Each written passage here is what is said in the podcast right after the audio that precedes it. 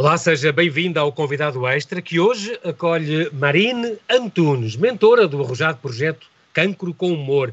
Ela é uma sobrevivente oncológica formada em comunicação, com curso em stand-up comedy, que nos fala de superação de forma divertida e descontraída, porque nem sempre podemos escolher o que nos acontece, mas podemos sempre decidir como reagir ao que nos acontece. E ela escolheu a via do humor.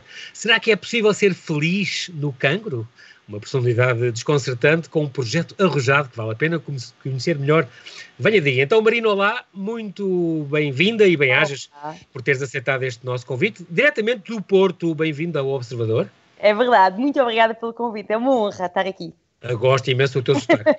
Olha, obrigada. Marina, Marina, eu falo-te e chamo-te Marine, podia ser Marine, Sim. porque tu, uh, os teus pais eram imigrados e tu nasceste em França. É uh, estás quase a fazer 30 anos, ou não fizeste agora? Não, fiz agora 30 anos, sim. Parabéns, Marine. Mas de qualquer modo, tu não te lembras de nada de França, mas nasceste lá nasci em França, vim, vim com dois anos, uh, mas trouxe um coração no, no, bolso e uma pronúncia carregadíssima, não é? Porque não, não está bem justificada esta pronúncia. E o teu nome também, o teu nome é por, por engano, porque nem, nem devia ser é. Marina. Eu começo muito bem logo desde o início, porque uh, o meu pai queria que eu me chamasse Marina, Sim. mas ao registar-me no, no, no, civil, enfim, não conseguiu pronunciar bem o meu nome e as senhoras perceberam Marine, que é muito comum em França, e assim ficou. Mas por acaso eu, eu gosto deste engano Gosto de é. mais. Fica toda a gente a chamar-te, ou sem saber chamar como eu, Marine ou Marine, ou pois, tanto faz, eu... mas tu respondes de qualquer maneira. Eu respondo sempre Marine, por isso estamos, podemos estar aqui infinitamente, não é? Ok, sim. Muito bem. Marine, tu tiveste uma vida que não foi fácil numa certa fase. Eu acho que agora és uma rapariga completamente feliz e, e pelo que a gente te ouve, és. E sim, o namorado, sim. o Tiago e tudo, pronto. Sim. Mas antes não, em 2004 tinhas 13 anos foi-te diagnosticado um linfoma, um cancro, nada mais nada menos que um linfoma não Hodgkin, portanto, um LNH, cancro do sangue. Uhum. Portanto, é preciso dizer que é um cancro especial, é um cancro nos, nos linfócitos, nos glóbulos brancos, um, tem o tratamento que passa por radioterapia ou quimioterapia, imunoterapia, tu já vais explicar, e é um bocadinho diferente de uma leucemia. A leucemia também, uh, também engloba, uh, é um cancro também do sangue, que engloba glóbulos brancos, mas nas, nas leucemias os glóbulos brancos estão, estão na corrente sanguínea, ao passo que nos linfomas, como tu tiveste, não é? A maioria dos glóbulos brancos estão em nódulos linfáticos, estão em órgãos como o baço, como o fígado, como a medula, pronto. Em Portugal há 1.700 pessoas por ano que são diagnosticadas com este LNH, linfoma não Hodgkin.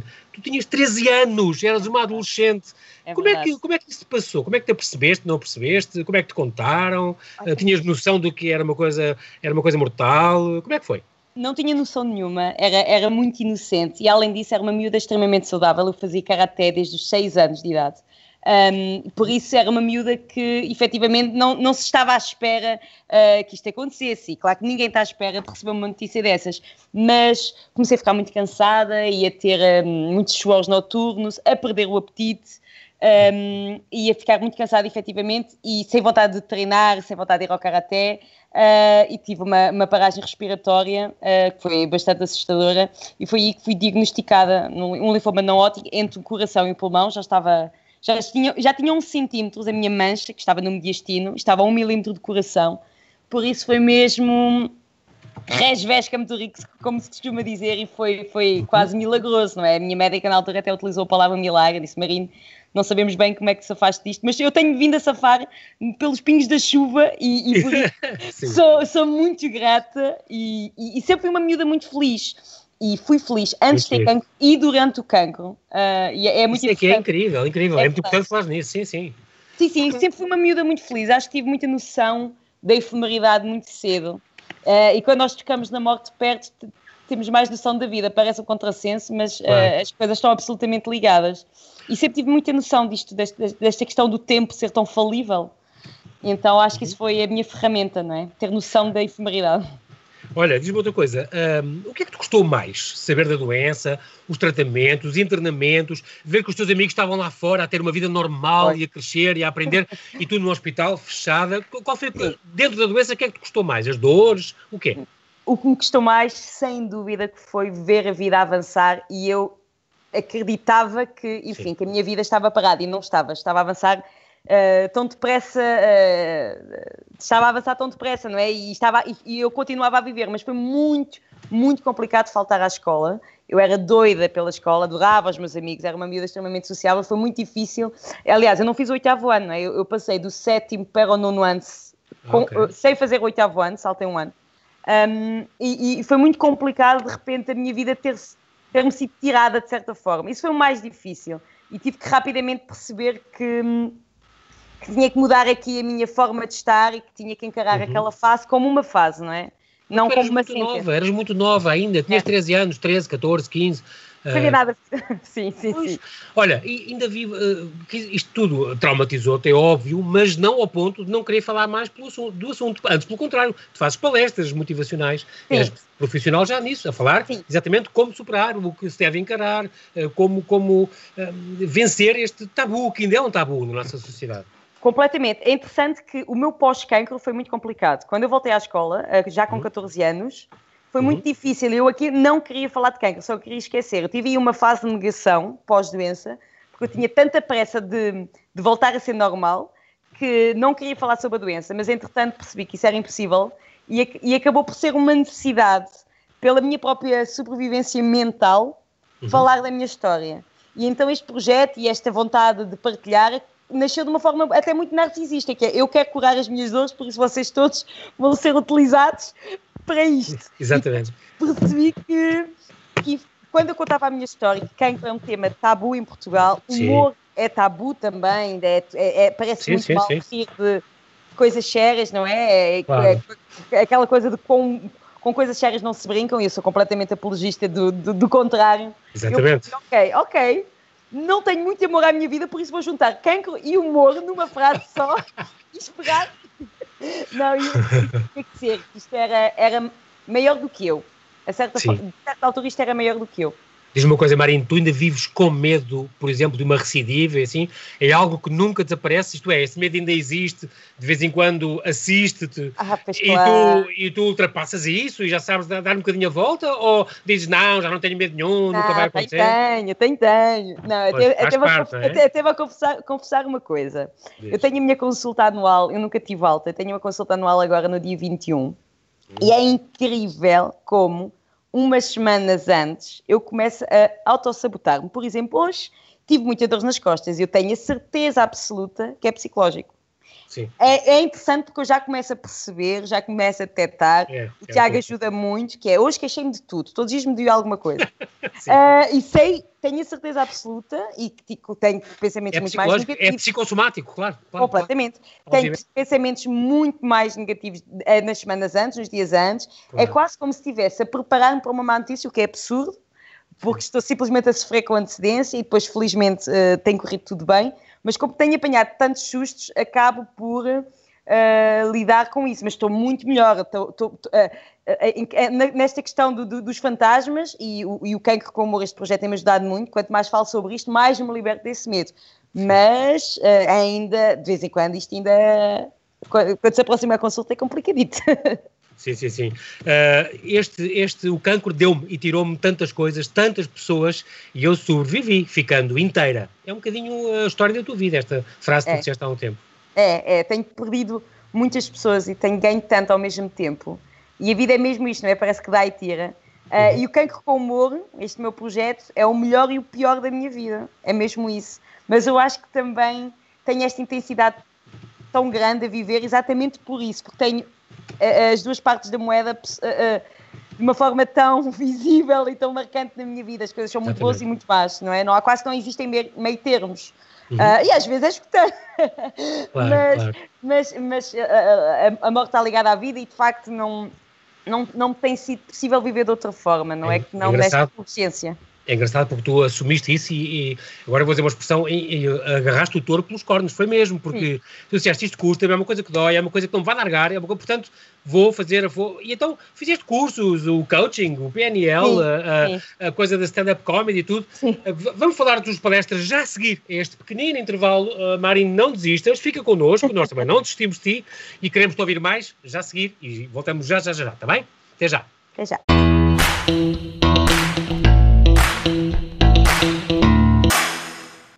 Estamos a conversar com Marina Antunes, sobrevivente oncológica, que, armada de humor, é palestrante especializada na superação desta doença do cancro, que ainda é tabu na nossa. É muito engraçado porque, um, estava a dizer há bocado, tu tiraste uma série de cursos, és palestrante e, e motivacional, és, és, profissional completamente neste, neste passar uh, desta, desta ideia e desta luta, um, e é, mas é uma coisa muito curiosa, quando não se diz cancro na nossa sociedade, como tu dizes bem, as pessoas inventam a palavra, é a, o problema, a doença prolongada, a situação complicada. Marindo, eu tenho que ler esta coisa do, do brasileiro, porque é um brasileiro, de certeza, que, que na, na, tua terrinha veio ter contigo e disse: Como é que está a tua situação? Supondo, tu escreveste isto, supondo que eu soubesse que situação significava cancro. Situação? Qual situação? Ah, e financeira? Bom, esta está pela, pelas horas da morte, a outra está boa. esta é extraordinária. E também adoro o outro não, brasileiro que diz: Então, como é que está o teu coiso?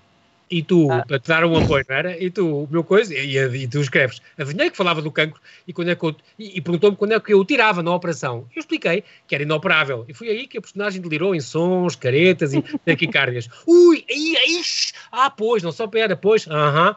Mas a personagem tinha uma missão, visitar-me. E se tinha ido ali dar-me apoio, era isso exatamente que faria. E então continuou, eu adoro isto. Pois, assim complica, né? É que se fosse no braço, arrancava-se o braço. Se fosse na perna, arrancava-se a perna. Sendo assim, vais morrer, né? Anuí com a cabeça que sim, nunca se contraria um maluco. Isto tem que crescer 10 anos para me rir disto. Isto é extraordinário, isto é, é maravilhoso. É verdade, por acaso eram todos portugueses uh, e um deles era meu familiar. mas sim, mas sim, é verdade, isto acontece. E, e não e é... se diz cancro, inventam-se coisas para não falar e não agarrar o touro como tu fazes. Exatamente, exatamente. E há quem diga pior, há quem diga câncer, isso é que eu fico doente quando me dizem câncer. não, mas é verdade, é verdade que é muito complicado um, estarmos a, a, lidar com uma doença cujo nome não se pode dizer. Por isso, a primeira coisa quando, quando descobrimos que temos cancro é dizermos o nome da palavra. E, e é isto também que eu partilho muito das minhas palestras, é como é que é possível eu lidar com uma situação Claro. com um problema, não é? E, e, não dizer as coisas como elas são. É, estamos a colocar medo e tabu ao próprio tabu. E estas situações aconteceram-me todas e na altura não tive muita vontade de me rir, mas esta, esta, esta questão da, da maturidade é, é maravilhosa, não é? Depois olhamos para trás e percebemos, isto dava uma bela história e vou pôr isto no meu livro. Exato, Mas... o, tempo, o, tempo ajuda, o tempo ajuda nisso, não é?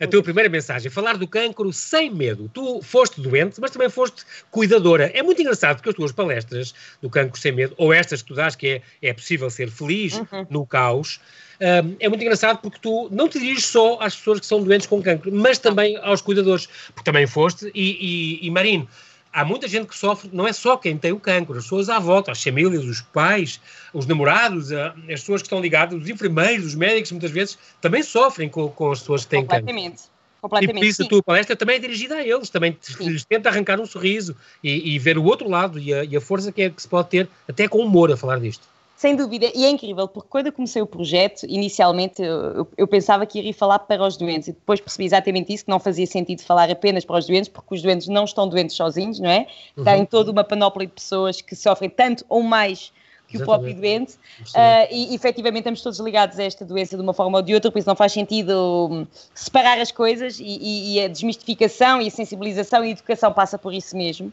Uhum. Uh, e, e os cuidadores é muito interessante porque o meu público mais fácil são os doentes oncológicos, porque uhum. se identificam diretamente claro. com o que estou a dizer, não é? Os mais difíceis são efetivamente os cuidadores, as pessoas que estão a lidar, uh, não, não estão a lidar diretamente, uh, não, não, é com elas, não é? Mas estão a sofrer de uma outra forma claro. e têm um bocadinho mais resistência e não sabem se é. E que me perguntam, e todos os dias eu recebo, todos os dias eu recebo mensagens de doentes ou de cuidadores até de profissionais de saúde, em que, em que me perguntam, um, mas é possível brincar, mas como é que eu abordo? É mais difícil para quem Exatamente. não tem cancro perceber qual é que é o limite. Uh, é porque... Marino, viu, mas no teu blog, eu gosto sempre de frisar isto, tens dois livros chamados Cancro com Humor, um e dois, Sim. e tens o blog também. E no teu blog temos mensagens muito ternurentas de, de mães de mães aflitas que tinham um filho com cancro e depois viram uma palestra tua ou ouviram-te a falar, como tu vais a hospitais, vais a empresas, vais a todo lado, Sim. e, e, ouviram e depois riram-se e depois ficaram muito aflitas e, e depois perguntaram-te Uh, não tinha a certeza se podia rir, eu não posso estar a rir disto, tenho um filho com, com isto, e se calhar morrer disto. Portanto, será que é viável e é possível rir? E tu a sossegá-la e a achar pelo contrário, valeu a pena, enquanto mais não seja só por isso, já valeu a pena. E é, é, é muito engraçado. Completamente. Eu, de facto, esses testemunhos é que têm é. é. feito com que eu nunca. Faz. Eu, tenho motivos para desistir do cancro com humor, porque isto às vezes é muito penoso e muito difícil, e às vezes também me apetece, calem-se todos, que eu não quero falar mais sobre cancro. Mas depois há sempre essa mensagem de um pai, de uma mãe, de um cuidador que, que, que dá sentido a, tu, a, tudo isto. E eu aprendi muito com a minha mãe, porque a minha mãe fazia-me rir muito. E quando nós estamos doentes, acreditem, pais, nós não queremos de forma alguma ter alguém ao nosso lado, não é? Que está a acrescentar drama ao nosso drama. É, é, é o, o, humor é o maior ato de amor, para mim, sem dúvida. E a minha família foi primordial nisso. Ensinaram-me tanto que eu agora tento transmitir um bocadinho isso aos outros, não é? A, a leveza que se transmite a outra pessoa é, é uma dádiva, não é? Nós podermos dar ali um bocadinho de alívio. E, é isso que eu tento transmitir nas minhas, nas minhas palestras e, e, transmitir que, ok, não tem mal rir, pelo contrário, o, o humor traz alívio, traz superação, ajuda-nos a fugir da vitimização, que é a coisa mais terrível que nós podemos sentir. Um, uhum. e, é, e, é, poderoso, é absolutamente poderoso. Tu tens esta pão de forma Volkswagen que tens escrito inspirar. Já tive, sim, já tive. Inspirar, sensibilizar, desmistificar. Com ela ias pelo país todo fazer a tua campanha e dar as tuas palestras, era isso? Não, foi, foi quando eu lancei. Eu, eu tenho três livros. O terceiro livro foi, é, é, é um livro juvenil. É, um, e este, sim, este, As teorias primeiro... de uma not Exatamente. Que escreveste, aliás, livro... também por causa do teu namorado, do Tiago Castro. Exatamente. Que é um outro projeto que nós, que nós temos para jovens, porque percebemos que também era importante levar estas palestras ao público mais, mais jovem. Mas uhum. o segundo livro é um livro que me é muito, muito especial, porque é um livro de autor, ou seja, fiz tudo sozinho e com, com, com mãos amigas. Um, e nós, na altura, conseguimos uma ponte de forma e andámos pelo país inteiro, norte a sul. É, foi, foi lindo porque nós não, não aquilo não, não dava mais do que 90, era maravilhosa a ponte de forma, mas toda a gente nos ultrapassava Sim. E foi maravilhoso porque a ideia era, era mesmo esta, que era levar a mensagem e falar de cancro sem uhum. medo. E quando nós estávamos parados nos sítios, as pessoas assinavam e apitavam e adoravam e admiravam esta, esta, esta, esta frase, não é? Quem com humor eh, é possível ser feliz no caos. E estavam curiosas e vinham ter connosco e perguntavam o que é que era isto, como é que era possível, o que é, que, é que nós estávamos aqui a fazer. Pronto. E eu passo a minha vida a defender o cancro com humor, não é? Porque naturalmente nem toda a gente conhece este projeto e compreende aquilo que eu faço no fundo transformaste o cancro numa oportunidade, quer dizer, estás a, desde 2013 estás a desmistificar uh, este, estes mitos Sim. que existem à volta do cancro e de como se deve encarar o cancro. Até porque rir é o melhor remédio. O humor também pode curar algumas coisas, certo? Não dispensa a medicina, mas pode curar muita coisa. Completamente. O humor é curativo. Eu, de facto, eh, eu olho para trás e, e, e tenho tão boas memórias da fase em que estive doente e todas essas minhas boas memórias um, têm riso à volta, não é? De, têm brincadeiras, têm piadas, têm boa disposição e às vezes não tem que haver riso, basta haver boa energia, não é? Estar, estar numa sala e estar rodeada de pessoas que estão bem, que estão gratas por estarem umas com as outras. Uh, e o cancro tem uma coisa muito curiosa, une, tem a capacidade de unir as pessoas e a, e a, minha família, que já é uma família muito unida, mas nós tivemos momentos tão bonitos uh, também quando eu estava doente Uh, o tempo era de facto apreciado ao milímetro, né? e isso são, são memórias que eu nunca vou, que eu nunca vou esquecer. Uhum. E que tentas passar também é, é, muito importante. O cancro, portanto, foi o humor, aliás, foi a arma, uh, algo que salvou o teu dia a dia. Uh, não há nada melhor, como tu dizes, que conseguir rir de uma grande dificuldade. Quando alguém ri da sua desgraça, também dizes, é porque já está a ultrapassá-la é e ajuda a relativizar, além do que o humor traz-te imensas histórias. Aposto que, que, também tens um feedback dos teus, das tuas páginas e do, do teu blog com imensas histórias de pessoas que, que perceberam que era importante este volte-face, esta maneira diferente de encarar uh, uh, uh, o humor, esta energia diferente que dá o humor para as coisas mais complicadas da vida. Posso partilhar este... uma? Posso partilhar uma? Claro sim, Posso partilhar uma que das minhas histórias favoritas? Diz, é exatamente diz, claro. isso que está a dizer. Numa palestra que eu fiz maravilhosa, no final eu pergunto se alguém, no final da palestra eu pergunto se alguém quer partilhar uma história, dar o seu testemunho. Estava uhum. uma senhora na plateia carequinha, que estava a fazer quimioterapia com câncer de mama, em que pôs toda a gente a chorar a rir. Que ela levantou o braço e disse: Ah, eu quero dar o meu testemunho. Bem, Na minha casa é um stress porque nunca ninguém sabe da mama. Nunca ninguém sabe onde é que eu ponho a mama. A mama está em cima do frigorífico ou a mama está em cima da. da...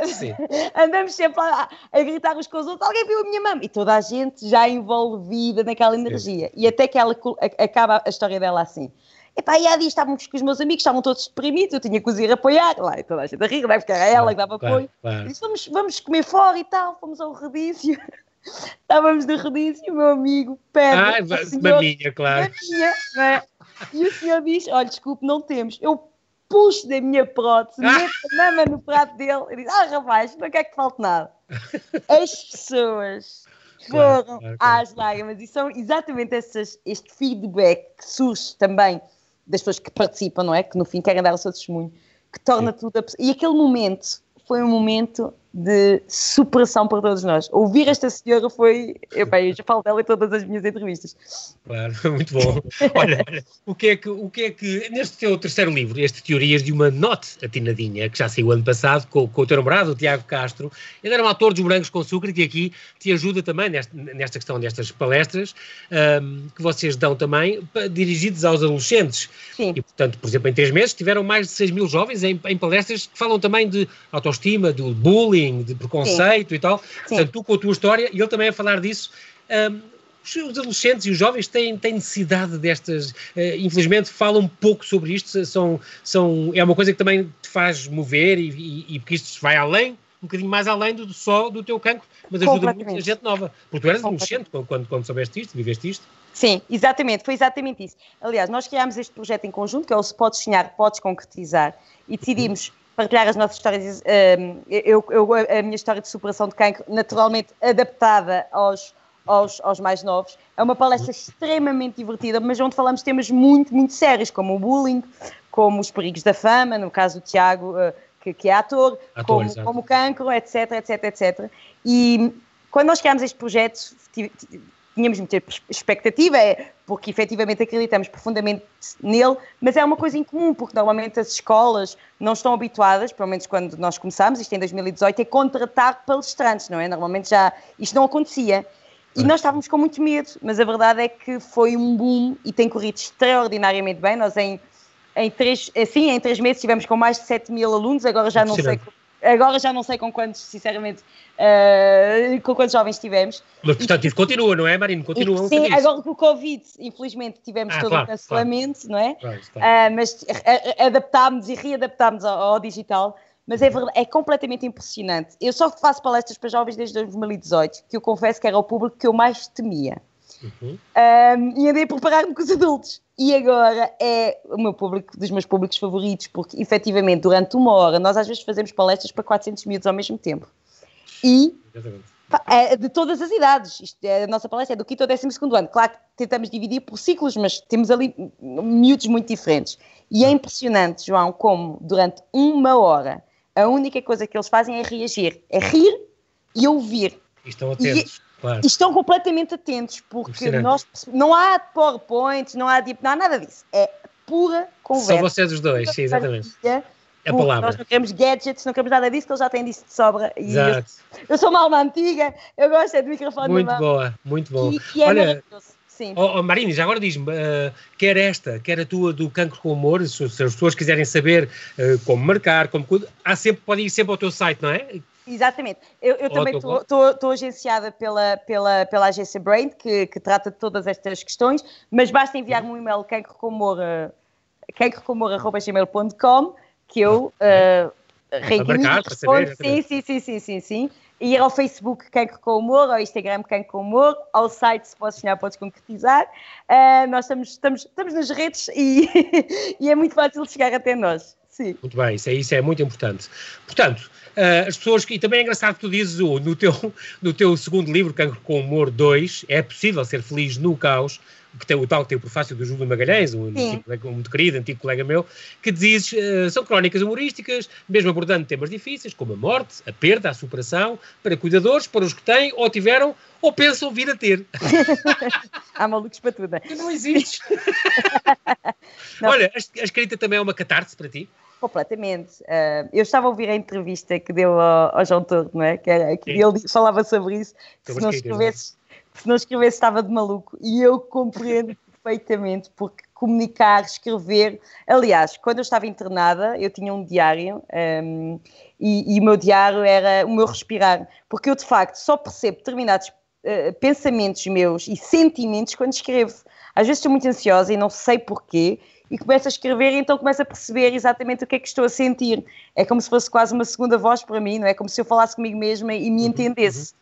Por isso a escrita é completamente uma catarse e peço desculpa a todos que têm servido de Cobaia. o meu, exatamente, vocês são todas as minhas cobaias, porque quando, quando, nós, nos, quando nós escrevemos, quando nós partilhamos, uh, aliviamos, não é?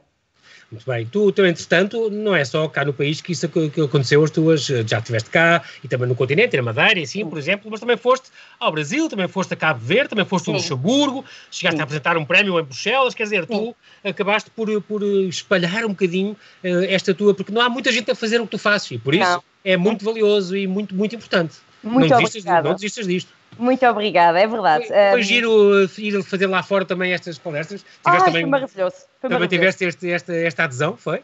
Foi, foi, maravilhoso, foi, foi completamente diferente. No Brasil, confesso que no Brasil, em Cabo Verde, foi absolutamente. Uh,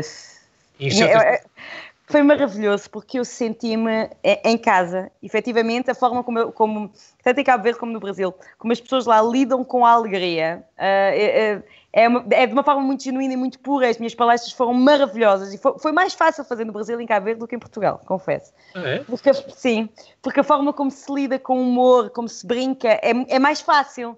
Ou seja, é, eu não, eu, é, em Portugal, existe, quando eu começo a fazer a minha palestra, os primeiros 10 minutos as pessoas estão a estranhar, estão a, a, sim, sim. a analisar, eu estou ali literalmente a palpar terreno. Eu sei que aqueles 10, 15 minutos existe um silêncio absoluto na sala e é perfeitamente normal e no Brasil e em Cabo Verde não houve esse tempo de espera, faço-me entender. As pessoas automaticamente, e nunca me tinham visto nem mais gorda nem mais magra, automaticamente receberam-me e perceberam-me de uma forma que eu ainda não tinha sentido. Uh, e foi, foi, foi extraordinário. Aliás, no Brasil fui para fazer uma palestra Uh, mas enchemos uh, o auditório, as pessoas já não, já não, já não dava para mais, aquilo ultrapassou, tivemos que fazer outra palestra, depois, entretanto, fomos lá aos mídias e tal, as coisas uh, correram muito bem. Cabo Verde, a mesma coisa, acabámos por, fazer quase uma tour por, por várias ilhas. E, e, e, é extraordinário quando vamos lá fora e somos também assim muito acarinhados. E chegamos a, a Portugal, somos os heróis. A, a nível de, de, Agora, é claro que com o Covid ficou tudo oh. um bocadinho parado, mas uh, vais tendo contactos para fazer para continuar a fazer isso, depois logo as coisas com as escolas começarem a reabrirem e tal. Espero tens, que sim. Tens umas promessas? Espero que sim. Nós, nós, nós perdemos uh, o nosso trabalho, literalmente, não é? 100% ah. do nosso trabalho, porque as palestras foram canceladas. Um, eu sou uma otimista Data. incurável, por isso eu acredito sempre que as coisas vão, vão, vão retomar ainda com mais força e, aliás, agora com, com isto que aprendemos ainda, ainda com mais sentido. Mas nós, eu e o Tiago, adaptámos-nos muito um, ao digital, não é? Uh, criámos uma web series que é Quem é Boss Sabe Escolher. Uh, estamos a escrever um livro juntos sobre esta, sobre esta série, por isso nós tentámos adaptar-nos à, à, nova realidade e eu espero verdadeiramente que isto tudo retorne e que eu volte a palestrar porque é daquilo que eu mais tenho saudades, são mesmo das palestras. E este movimento, o movimento Careca Power, isto era o quê? Isto nasceu do Cancro com Humor, porque quando eu criei ah. este projeto, isto tudo teve um início, né? Comecei como um blog, depois com uma rede social, depois com o primeiro livro, e quando foi o movimento Careca Power, fui eu a, a, convidar as outras pessoas a darem o seu testemunho. Então eu partilho testemunhos muito poderosos no meu blog e nas minhas redes. Depois tive uma associação durante um ano, durante essa associação fiz muitas coisas onde envolvi outros doentes Uh, entretanto, voltei a trabalhar como projeto a título pessoal e este movimento que era Capau é esta, esta sinergia que eu acabei por criar. Uh, no fundo, criamos uma comunidade, não só de doentes, mas de, de, de, de pessoas que, que, falam de cancro sem medo. E por isso é que o cancro humor continua, uh, ao, já tem sete anos, não é? Porque isto acaba por. Isto já não é nada sobre mim Agora são outras pessoas e outras coisas que criaram e nasceram inspirados no que é que humor, algumas coisas que não têm nada a ver comigo. E isso é que é espetacular, porque um dia, quando eu morrer velhinha com 130 anos, eu quero que isto tudo continue, não é? E, e, e, e que as pessoas continuem um, a transmitir esta alegria e, que uma história inspire outra. E é muito engraçado porque tu acabas por dizer que o meu cancro foi saudável, dizes tu. E mesmo Sim. que lá estivesse enfiado o maligno, foi benigna a minha experiência com tudo o que tens dado e que tu tens dado aos outros. É, é, é realmente uma, uma experiência, um testemunho fantástico. Marine, é mesmo assim na rádio, o tempo passa no instante e, e, infelizmente não temos tempo para mais. Quero agradecer-te muito e agradecer-te especialmente pela tua disponibilidade em, em direto do Porto para estar connosco no Observador. Muitos parabéns pela tua dinâmica, iniciativa deste Cancro com Humor. Fica o convite a todos que estão a vir, se puderem assistir às tuas palestras, ou adquirirem os livros, os dois livros que tu dedicas ao tema, e assim encararem o cancro com outros olhos e ajudarem quem realmente passa por ele e, por, e que sofre com ele, não é? Boa noite, Marine. Continua segura. Obrigada. Obrigada. um grande beijinho. Muito obrigado. Sim, obrigada. boa noite.